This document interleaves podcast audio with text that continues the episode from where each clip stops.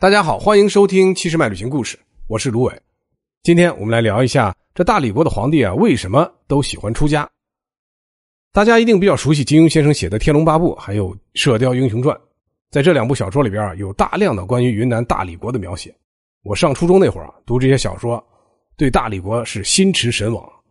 你想，这一个陌生、遥远而且富足的国度，随便拉出来个人物啊，都是绝世武林高手，实在是太厉害。像大家比较熟悉的段誉，还有南帝段智兴，也就是一灯大师。后来发现呢，原来历史上啊这些人物还都是真实存在的，而且后来都跑到庙里当了和尚。但不管是段誉的伯父段正明、父亲段正淳，还是段誉本人，都无一例外的选择了最终出家当了和尚。包括大理国的历代天龙寺的高僧们，都是由大理段氏的历代先皇退退位以后呢亲自担任的。那么，为什么大理国的皇帝们放着荣华富贵不享，偏偏要跑到这庙里去当和尚呢？大理国的这十位皇帝啊，只有第二位皇帝段思英是被迫下台的，而其他九位皇帝都是看破红尘，放弃了王位而自愿出家的。这个在我国历史上是一个相对比较奇葩的现象。关于皇帝出家啊，大家应该也不陌生，因为历史上有很多这种例子，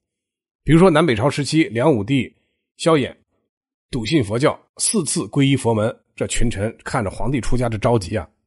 苦口婆心的劝皇帝啊，给拉回来，还是往庙庙里跑。群臣啊，就自己凑份子花钱，把自己领导从庙里给赎了出来。还有呢，就是大清的顺治皇帝，这在爱情的道路上是彻底迷失了方向，内心郁郁寡欢，试图出家，被母后知道以后给阻止。啊，您可能要问了，这为什么好好的龙椅不坐，要放弃财富和地位，偏要去吃斋打坐、诵经念佛呢？这与大理国以佛治国、以佛理国啊，全民信佛的社会意识形态是分不开的。咱们先看看大理的地理环境啊，大理和今天的缅甸、老挝等国是接壤的，是邻居。而这些国家呢，无论是当时还是现在，都是佛教的兴盛之地。大理的先民啊，就和这里的文化有着很深的渊源，所以啊，他们也多多少少受到了佛教文化的影响，所以几乎全民信佛。大理国本身就是一个以佛治国的国家。所以大理国的皇帝啊选择出家，这个从这点上来分析啊，倒也不是特别奇怪。佛教在南诏晚期已经是国教了，佛教在当时人们的生活中啊，无论是经济上、政治上，都具有很大的影响力。在这样的格局和影响下呢，后来大理国也就一脉相承的延续了下来。到了元代依然如故，在人们的思想观念中啊，国家的兴旺和苦难都是和当朝的帝王是有关系的。也和他们的前世和今生的所作所为也有着因果关系，这就是佛教。这国家啊，一旦出现了什么人为的或者是自然的灾祸的征兆，那一定是当朝的皇帝自身的妖孽缠身，罪恶过重。只有出家一心向佛，才能消灾免祸。不过这些帝王出家的原因啊，表面上看是五花八门，但是最根本上的原因啊，基本上也就是下面这几种。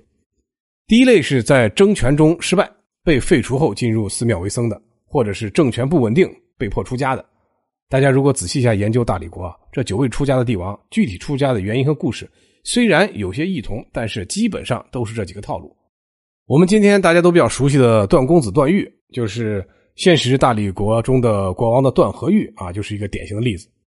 这大理国的第十六代帝王啊，传位传到段和誉，就是小说中啊的这个段誉，现实中的段和誉。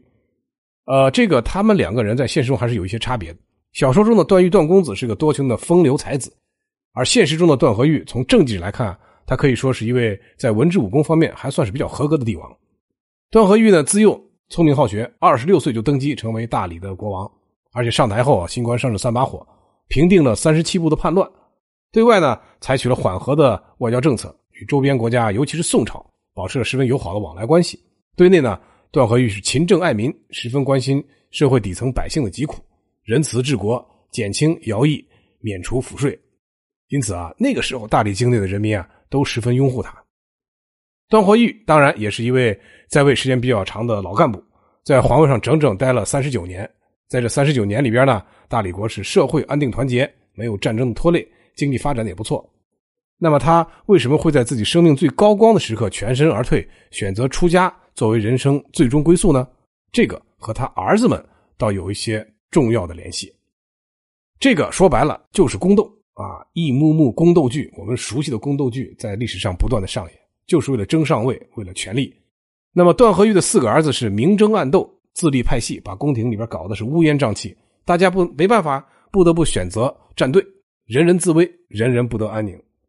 段和玉对这几个儿子行为啊十分的失望，但是又没有有效的解决办法，手心手背都是肉，所以啊他只能逃避现实，就有要退位的打算。后来呢，因为彗星出现，他认为国有不祥的兆头，自己啊在这样凶兆之前也是无能为力，于是干脆就禅位出家为呃为僧，在寺庙里啊一直终老，死的时候是九十四四岁啊，在当时大理国算是最长寿的帝王。大理这么多皇帝出家的原因还有一个，就是迫于另外一个豪门的胁迫。大理的皇帝呢，皇位传到第五代段思廉的时候呢，大理皇室已经逐渐衰微，只能依仗呃这个权倾朝野的高氏家族，以至于后来的皇帝啊不得不的出家，把皇权移交给高氏。随后呢，高氏称帝，改大理国为大中国。后来呢，虽然权力又还给了大理的段氏，但是高氏家族仍然把持着朝中的权力。所以啊，后面皇帝基本上都摆脱不了这个这个傀儡的阴影。很多皇帝啊，一了百了想出家躲避，这个也就好理解。当然，大理国的帝王出家过的并不是传统的青灯孤影的苦日子，而是佛教子弟豪华生活的升级版。野史记载呢，大理当地的民谣是这么说的：皇帝出家，随臣一帮，嫔妃一串，素裹红妆，出家犹在家，举国敬菩萨。早晚拜大士，禅事如世家，这个就生动的描绘了帝王出家这个特殊的历史时期的一个特殊现象。大理国的统治者们啊，内心向佛，以佛治国，其实在当时的社会环境下，可以巧妙的以佛家的学说来拆解社会和缓和社会上的各种矛盾，还有宫廷里的权力斗争，可以四两拨千斤的协调各种关系。所以啊，大理国能够一直相安无事的延续了三百一十六年。期间竟然没有什么大的战争动乱、宫廷大规模的内斗和流血和杀戮事件，这个成了中国历史上延续时间最长的一个封建王朝。好了，今天我们先聊这么多，感谢您的收听，关注七十迈旅行，解锁保姆级游玩攻略，收听更多旅行故事。